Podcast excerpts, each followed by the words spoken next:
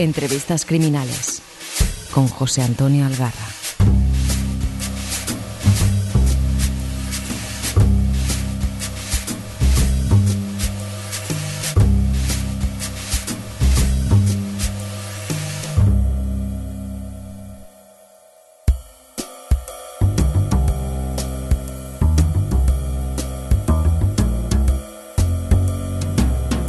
Bienvenidas y bienvenidos a este nuevo episodio de Entrevistas Criminales.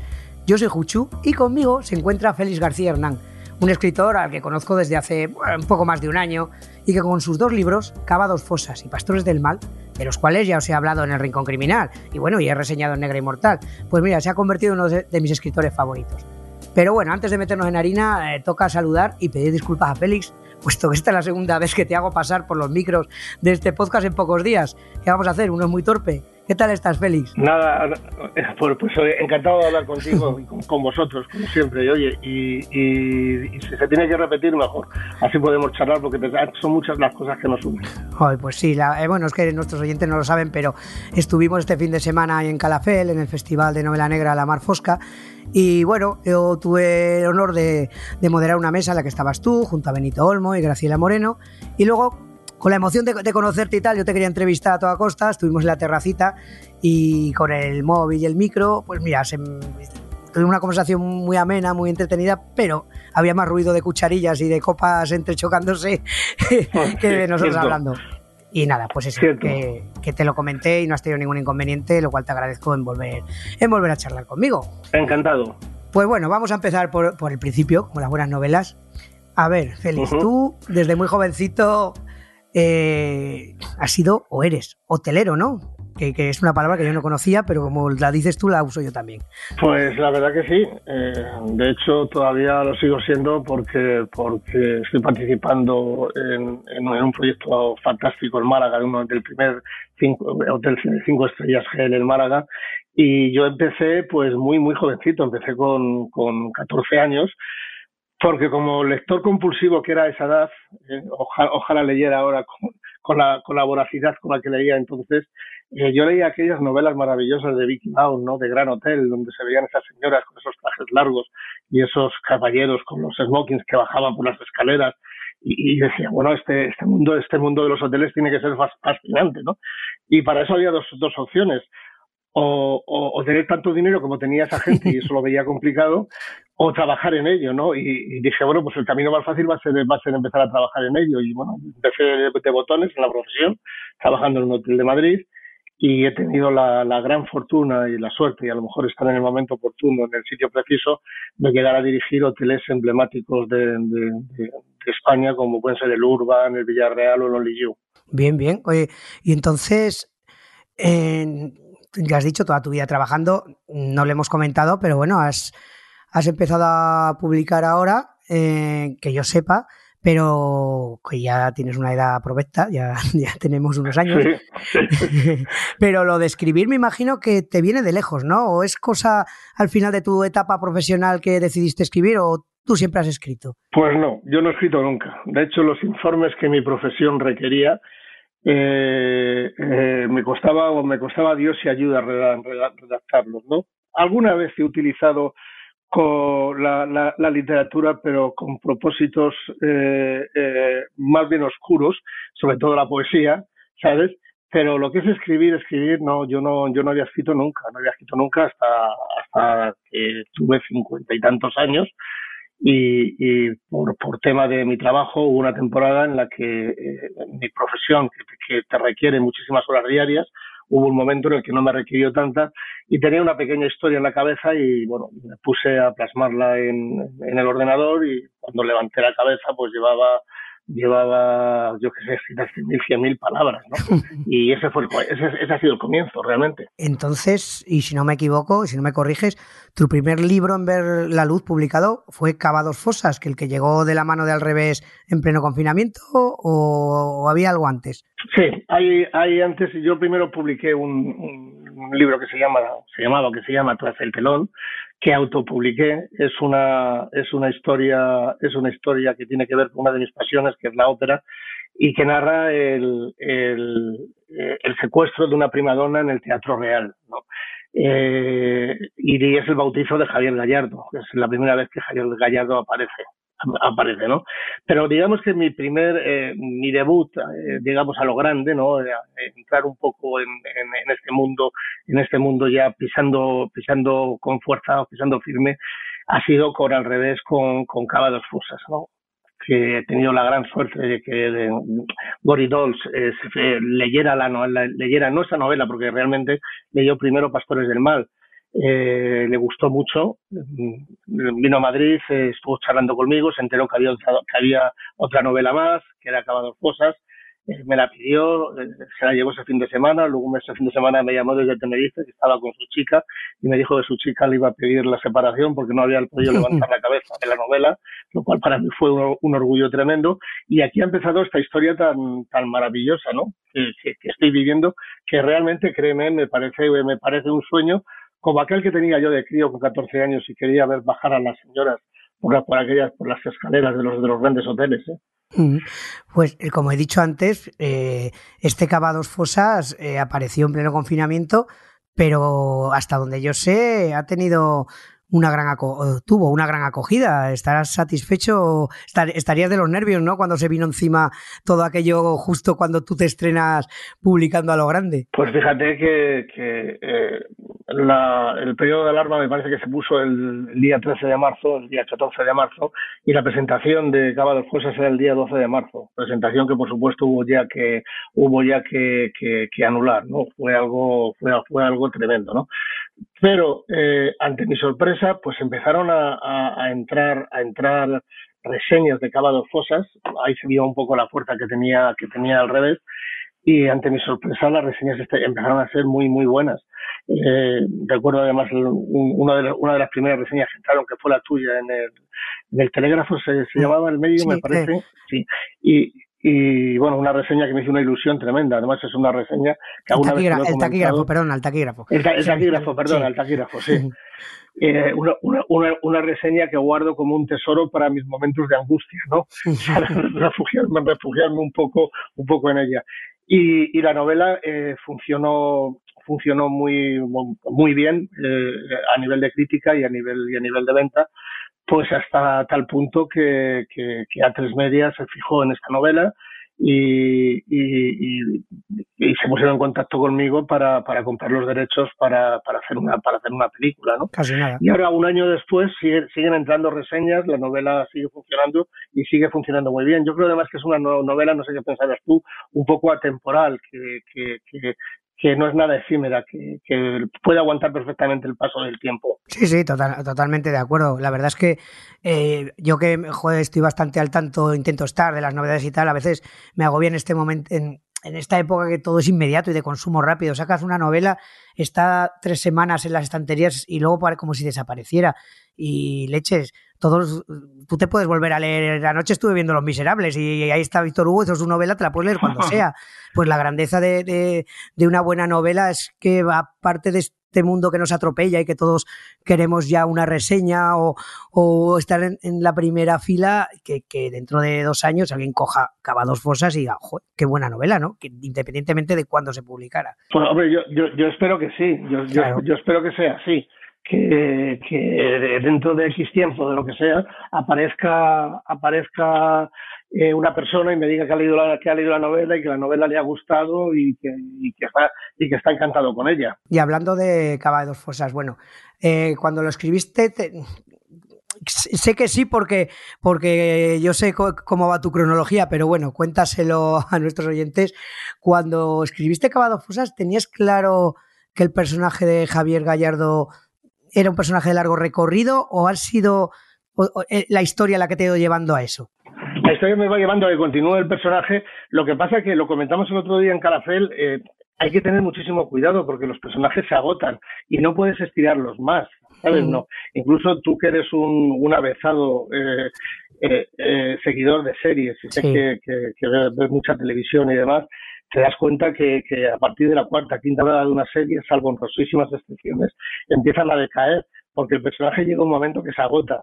Y Javier Gallardo, eh, bueno, ahora mismo lo que estoy escribiendo es con Javier Gallardo también, y con Raúl Olaya, con Raúl Olaya que está cogiendo muchísima fuerza y que además me dicen que cada vez les gusta más, seguramente porque son más cercanos en edad a Raúl Olaya que a Javier Gallardo, ¿no? Javier Gallardo, eh, el, por uno de los problemas que tengo es que no quiero que se me convierta en, en, el abuelo Vitas, ¿no? Famoso, que empieza a contar sus, cosas de joven, ¿no? Y, y, no, sé, no, sé el recorrido que tendrá, pero por ahora la siguiente novela, que prácticamente está ya terminada, va a ser también con Javier. Ahora que me dices que tienes una siguiente terminada, vamos a la novela que nos ocupa ahora, porque poco más de un año ha pasado desde que apareció de Cavados Fosas y tenemos ya aquí Pastores del Mal, vuelve Javier Gallardo, es una historia dura también, compleja, y imagino que hay nervios, ¿no? Cuando, como tú dices, estás, eh, satisfecho de la acogida de Cavados Fosas, en un corto de, de tiempo, espacio de tiempo tan corto, aparece otra novela que por lo que ya has comentado, no es que la hayas escrito corriendo, sino que es que ya la tenías. ¿Hay nervios a ver cómo, cómo recibe la gente estos pastores del mal? Bueno, pues eh, te puedo garantizar que no se lo deseo a nadie, ¿no? la acogida de Cábados, de Cábados Fosas fue, fue muy buena y, bueno, ya te dicen conocidos y ya gente del mundillo que claro, que cuidado, que el listón, si lo pones alto, eh, la gente te va a, jugar a partir de la altura de ese listón que has dejado, ¿no? Y los nervios han sido, han sido, han sido enormes. Además me estaba, me estaba metiendo en un berenjenal que al, cuando llevaba unos cuantos capítulos escritos estuve tentado de dejar, ¿no? Pero claro, había una labor de campo previa hecha más grande, eh, hasta que conseguí crear el escenario de la novela. El tema es, eh, muy delicado, pero bueno, soy vosotros los que lo tenéis que decir, pero yo creo que, que, lo he conseguido pasar, sobre todo que el, lector en ningún momento se sienta incómodo con lo que, está leyendo, ¿no? Seguramente eh, es más preocupante para el lector lo que lo que digo en la novela. Y, y, los nervios fueron fueron enormes y bueno lo siguen siendo no eh, hasta que empecé a recibir las primeras reseñas y, vi que bueno que seguían el camino no que, a los lectores les gustaba y, no desmerecía con la con la con la anterior no quizá no sé si le ocurre a los demás autores no pero a mí siempre me preocupa que la novela que esté escribiendo mejore a la anterior no una de mis grandes preocupaciones quizá porque he leído mucho es que llegue un momento en que las novelas bajen de bajen bajen el nivel y, no estén a la altura de las anteriores, ¿no? Y el lector diga, uy, eh, ya no es lo mismo. Una, vez, esa es una preocupación enorme. Una vez le, leí a un escritor, no me acuerdo quién, un escritor reconocido, que él, que en el fondo le halagaba, pero le dejaba un puntito, un puntita, una sensación extraña cuando él le decía, decía, oh, he leído tu última novela, pero como la segunda, ninguna, porque él siempre cree, claro, un escritor que va mejorando. Entonces, claro, cuando te, te dicen que era mejor, tienes 10 novelas, la primera, Mm, te da, te, claro, te sientes agradecido, pero por otro lado dices, hostia, pues es que igual no he aprendido a escribir desde, desde hace 10 años, que debe un poco lo que dices tú, que siempre intentas mejorar. O, o, o, que te has agotado, ¿no? O, bueno, el famoso principio de Peter, que es un, que es un, es una, es una, es una ave maldita que sobrevuela por la cabeza de todos nosotros a todos los niveles, en qué momento descienda de las alturas, se pose sobre tu cabeza y a partir de ese momento todo vaya hacia, hacia, hacia, hacia, abajo, ¿no? Y, y, ese miedo, ese miedo, mm, hay que pasarlo y es absolutamente necesario. Yo no sé si se lo comentaba el otro día a una amiga tuya, me parece que fue a Marta, que el día que, que, no tengas miedos y que, que, que, no pasa nada, que esto va a ir bien y demás, ese día estás perdido, ese día estás perdido porque, porque esa seguridad impostada que te, que, que, te estás poniendo seguramente lo ocultando es que has empezado a caer ya. En el aburrimiento. Bueno, volviendo a, a, los pastores del mal, que es que yo la tengo muy reciente. Ya la has comentado, la has comentado tú que bueno, que el tema de fondo es, muy, muy delicado, ya que se centra en, para mí, en mi criterio que he leído mucho criminal, en, algo, algunos de los crímenes más abominables que hay, el, abuso a niños. Entonces yo me imagino a ti el respeto que te da porque lo haces con una sensibilidad extrema, porque sin ocultar nada de la gravedad que, de lo que hay ahí, huyes del morbo gratuito, cosa que ya en Cavados Fosas, con otro tema distinto, también has demostrado que tienes ahí un pulso muy firme y una manera de narrar que eres capaz de mostrar realidades terribles, pero sin eh, respetando la inteligencia del lector, que a mí eso me gusta. Somos adultos y entonces no hace falta que me vengas describiendo barbaridades que yo ya sé lo que hay en el mundo. Eso para mí desde aquí te aplaudo, porque es algo que en Pastores del Mal sobre todo lo consigues con creces. Pues te lo agradezco mucho porque era, era, mi gran preocupación. Además, acabas de decir algo muy cierto, que es la inteligencia del lector, que es algo que, que, los autores tenemos que tener siempre en cuenta. Eh, eh, todo lo que sea evitar escribir de más, eh, hay que intentar conseguirlo. Y dejarle al, al lector, que al final es el director de esa película que se está transcribiendo en el papel, no solamente es el director, es el escenógrafo, es el, que lleva la iluminación, el que crea el vestuario, es todo el lector, ¿no? Y dejarle al lector que sea lo suficientemente hábil e inteligente para poder, para poder eh, llegar a donde el autor eh, no ha podido o no ha querido llegar, ¿no? Eh, en el caso de Pastores, como te comentaba, hubo una, hubo una labor de campo previa eh, hablé con víctimas, hablé con, con educadores, hablé con, psicólogos.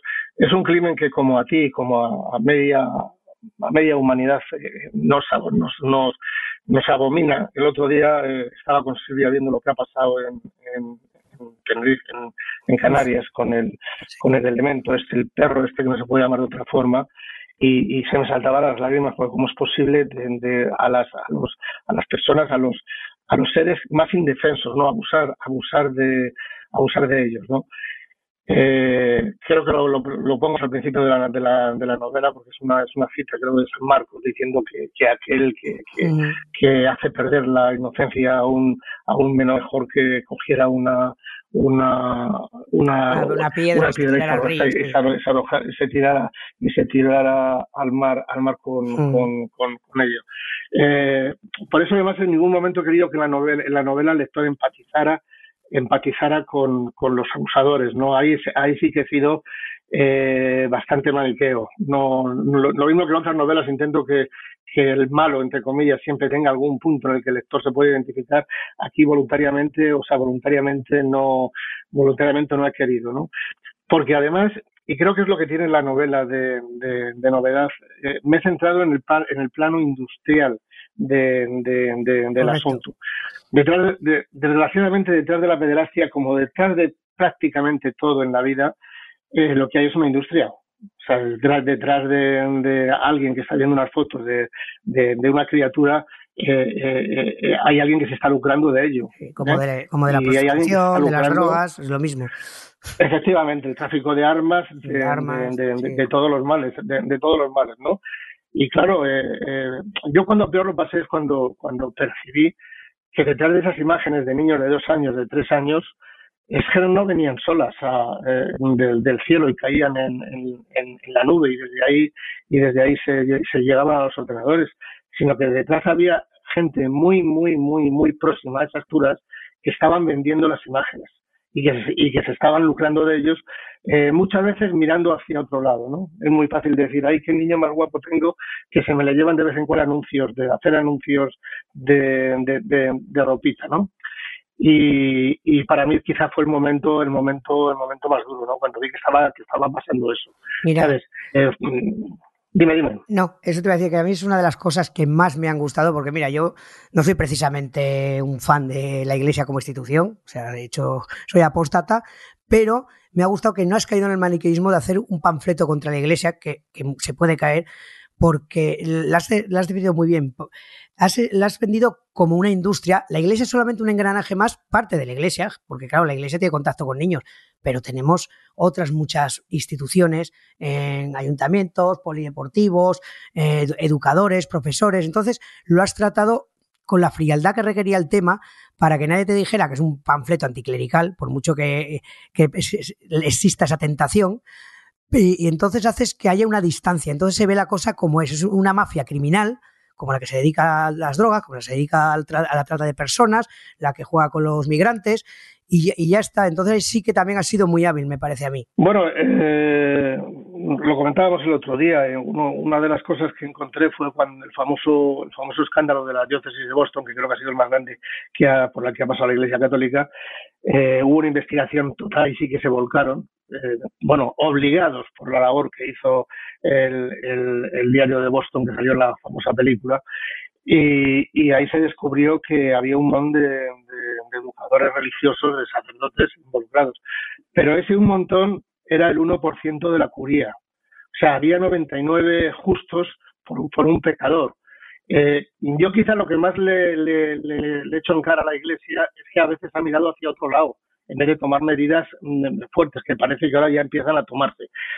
Pero la Iglesia, eh, como apuntas, es solamente uno de los peones en los que se está moviendo todo, todo, todo este tablero asqueroso de ajedrez, ¿no? Hay mucha eh, gente, hay mucha gente que me ha mirado a otro lado, no solo la Iglesia. Efectivamente, efectivamente. Y bueno, y espérate todos los escándalos que van a salir, y de hecho están saliendo con el tema de los Boy Scouts. Acordaros de, de, de, de, los, de, los, de los entrenadores deportivos de niñas y de niños gimnastas, eh, el escándalo de la Iglesia Ortodoxa que también está saliendo.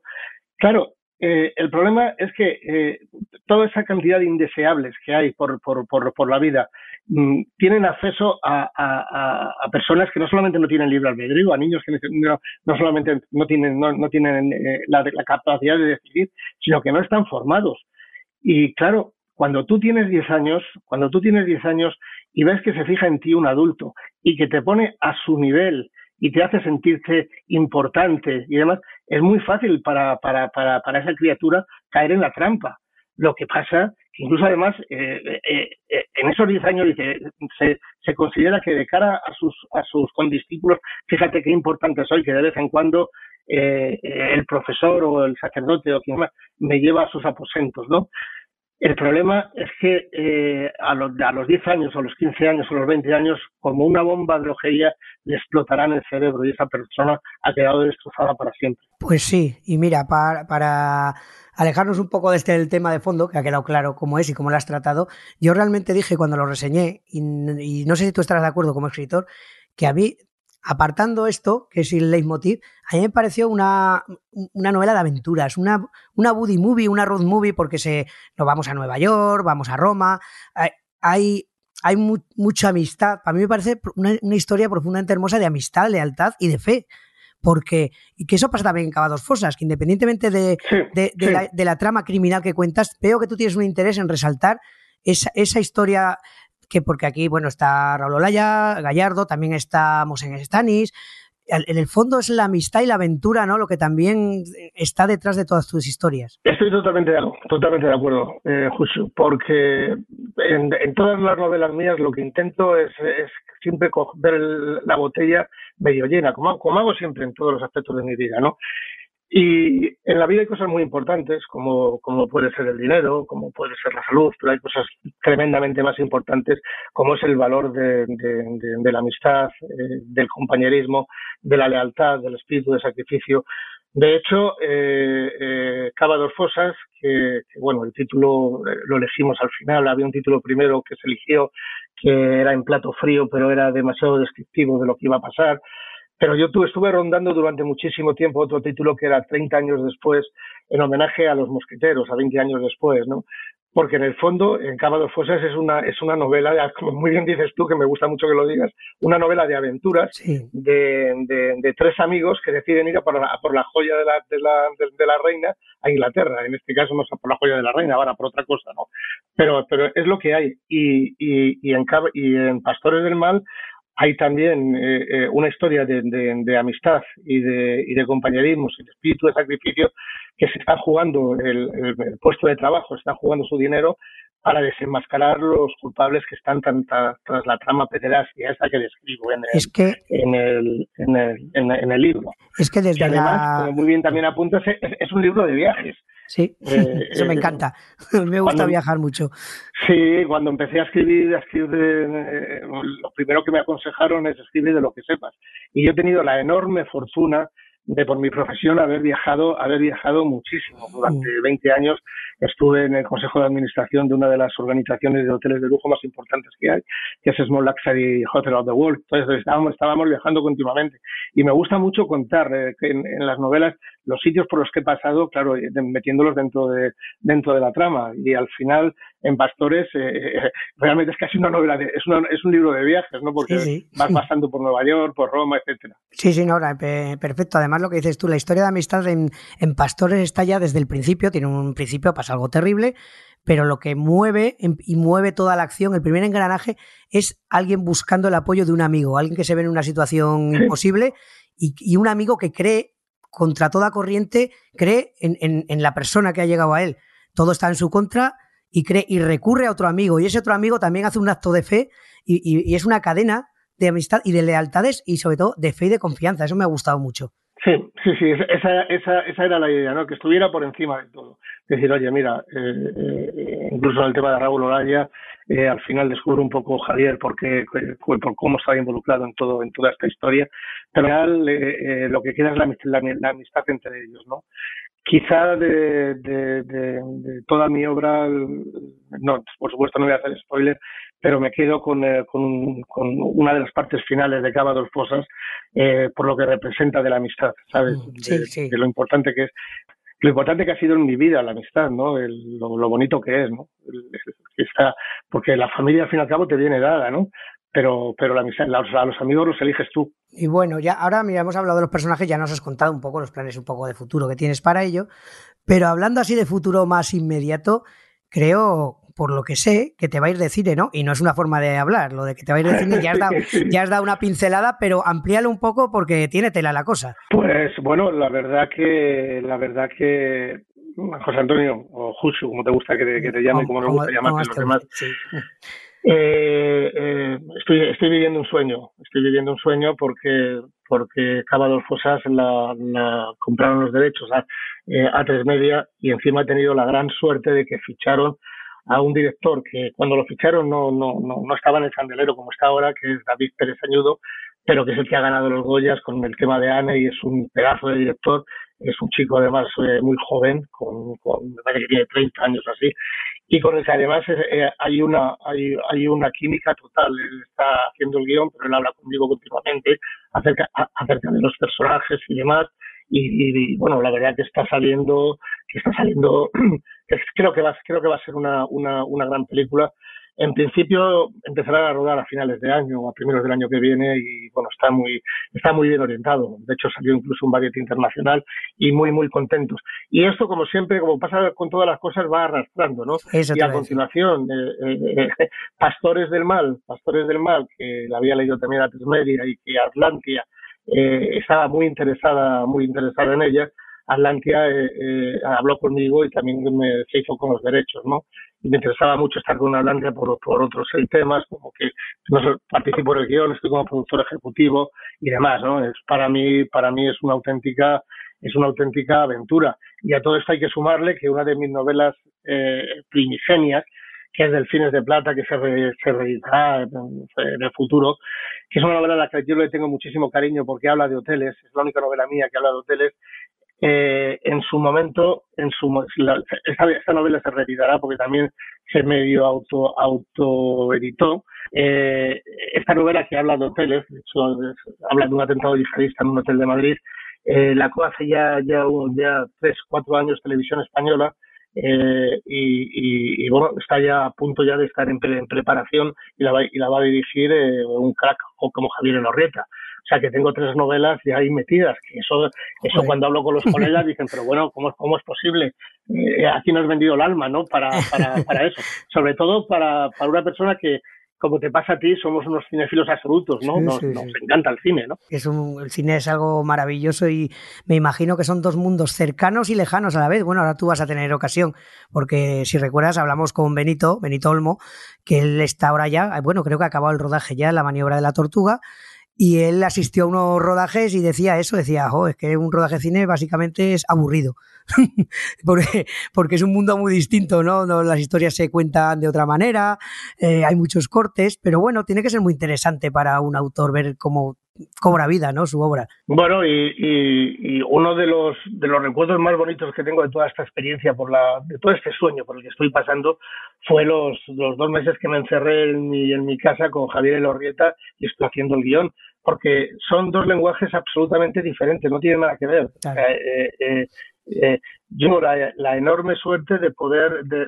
de poder utilizar la, la, la literatura para escribir y describir, pero en el cine no, en el cine tienes que, tienes que hacerlo de otra manera diferente y de hecho eh, eh, lo que se suele hacer normalmente es que son los directores los que secuencian y, y los autores los que aportan los diálogos, ¿no? Mm. Porque son ellos los que conocen la visión exacta de, de, de cómo tiene que ir y, y, y bueno, me resultó tremendamente divertido, no sé, lo pasé, lo pasé, lo pasé muy bien y de hecho estoy deseando empezar con, con el guion de, de Pastores y, y de lo que venga, ¿no? Porque a pesar de, como muy bien dices tú, tengo una edad abyecta y eh, eh, cada, día que me levanto miro el mundo como si fuera el último día que voy a vivir, ¿no? intento eh, bebérmelo todo ¿no? desde el principio. Sí, porque bueno, ya para, para ir terminando, eh, aparte de todo esto, cine tal, eh, hay próxima novela sin tardar demasiado, bueno, sin tardar demasiado. El año que viene imagino que tendremos la, las aventuras, pues lo tienes ya eh, hecho, ¿no? Me dijiste otra, otra sí, historia sí, más. O sí, sea que... sí, estoy, estoy, traba estoy trabajando con, con, con, con, la persona con la, con, la, con la que hago el editing, que es, un, es una gran, no solamente editora, sino una gran escritora que es Mercedes Castro, y, y, y, estamos ya trabajando en ella y bueno la novela ya está ya está ya está escrita y creo que va a resultar creo que va a resultar muy muy muy muy interesante espero, eh, espero, no los dedos, los, los dedos. Luego pasaré los miedos del peaje bueno, sí, que, hay, normal. que hay que pasar, estaré comiéndome las uñas y de todo, ¿no? Pero bueno, está de, eso está dentro de, de, del saco, ¿no? Dentro de, dentro de todo. Bueno, pues entonces podemos dejar esta charla por aquí porque no me cabe ninguna duda que con todo lo que te depara el futuro volveremos a hablar de tu novela nueva, de cuando, de cuando toda esta aventura de cine se ponga en marcha. Te daré un toque porque estoy seguro seguro de que volveremos a charlar sobre tus nuevas historias. Y sobre, y, y, y sobre más cosas, ¿no? Y sobre Porque más cosas. Me, me comentabas cosas. Que, que, que, habías estado escuchándolos o viendo Los Miserables. ¿no? Eh, y, bueno, claro, es que charlando contigo me, me, he dado cuenta que tenemos muchas cosas en común. El gusto sí, por, por, sí. por el cine, por los musicales, y bueno, este no es tan común porque todo el mundo sabe que, como diría Barón Rojo, mi rollo es el rock. Pero bueno, yo ya sabía por Gallardo que a ti te iba la ópera, pero no es que te vaya. Es que, eh, que eres un loco por la ópera, ¿no? Sí, sí, bueno, es, eh, es, parte de mi vida la ópera. Y los musicales. Sí. Y los musicales. Eh, de las pocas cosas que presumo de tener una colección de musicales enorme, ¿no? Y, mira, y antes cuando me estabas hablando de los miserables, claro, es que se me ponen se me ponen los dientes, se me hace la boca agua, ¿no? Porque, porque Los Miserables a mí me ha marcado eh, en muchos aspectos. A mí me marcó cuando, cuando tenía 13 años y la leí. Los Miserables hay que leerlo cuando tienes 13 años, no la, no la puedes leer después. Bueno, la puedes leer después, sí. pero no resulta igual.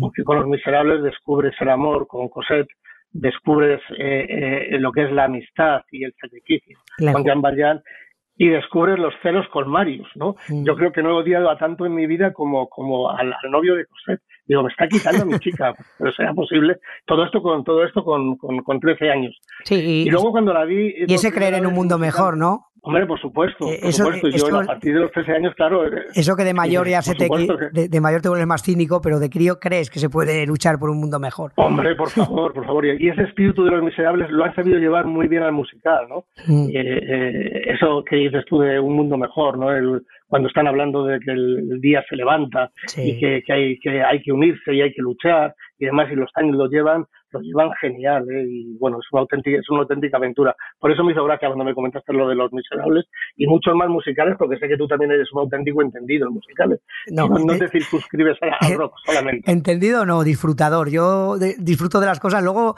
no, joder, no te sabría decir el nombre de la mitad, pero sí, pero me gusta, me gusta verlos y de hecho colecciono algunos. No, no como tú, que ya me, me, dijo, me dijo Silvia que tenías ahí una, algo terrible, que te, hasta yo te he dicho, digo, joder, tenías que hacer un podcast de, de, musicales con todo lo que tú sabes. Sí, de hecho llegué a hacer una maqueta en su sí, momento, sí. pero al final me decanté por, por, la, por, por, la literatura, ¿no? Pero, pero ahora lo que hago es disfrutarlo, ¿no? De, sí.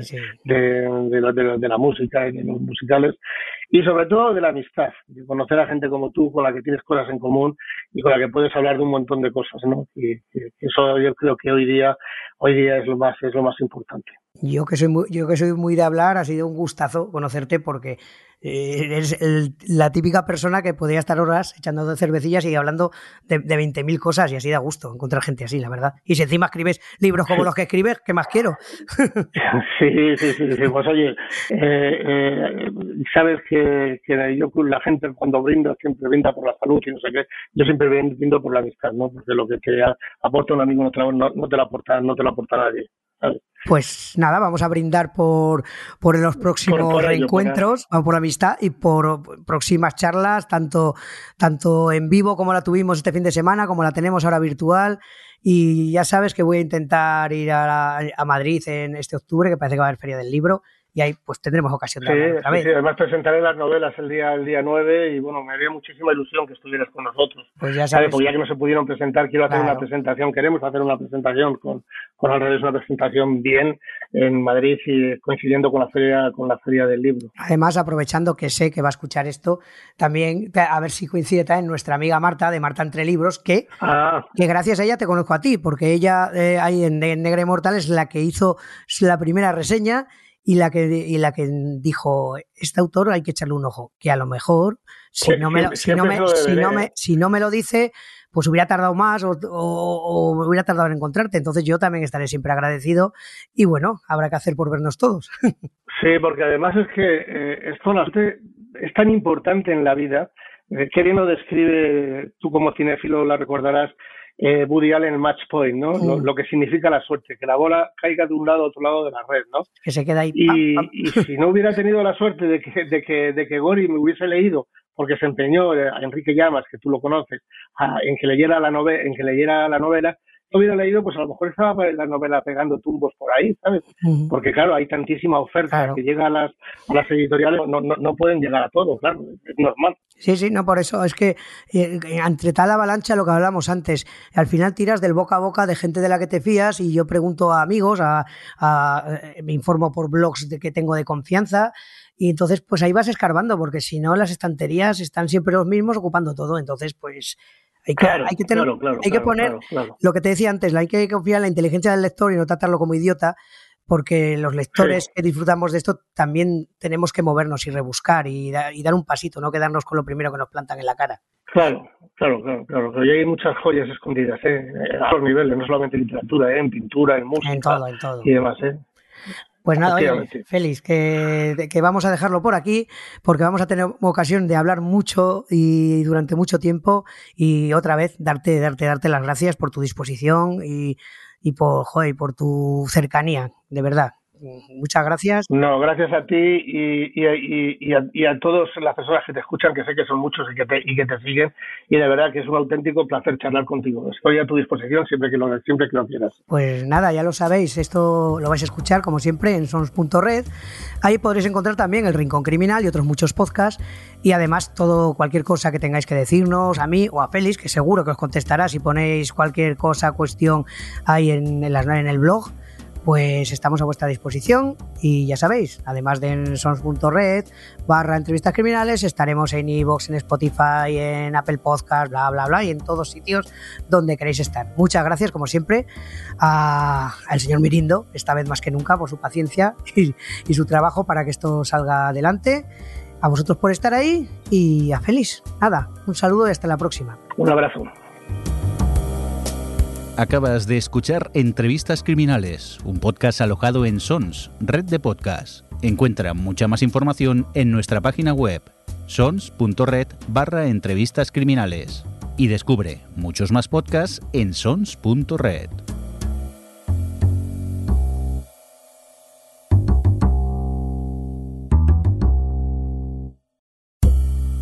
¿Te gusta la novela negra? Adéntrate en El Rincón Criminal, un podcast de José Antonio Algarra en el que te habla de sus autores y personajes favoritos del género negro. Un podcast confidencial y solo para tus oídos. Encuéntranos en sons.red barra El Rincón Criminal.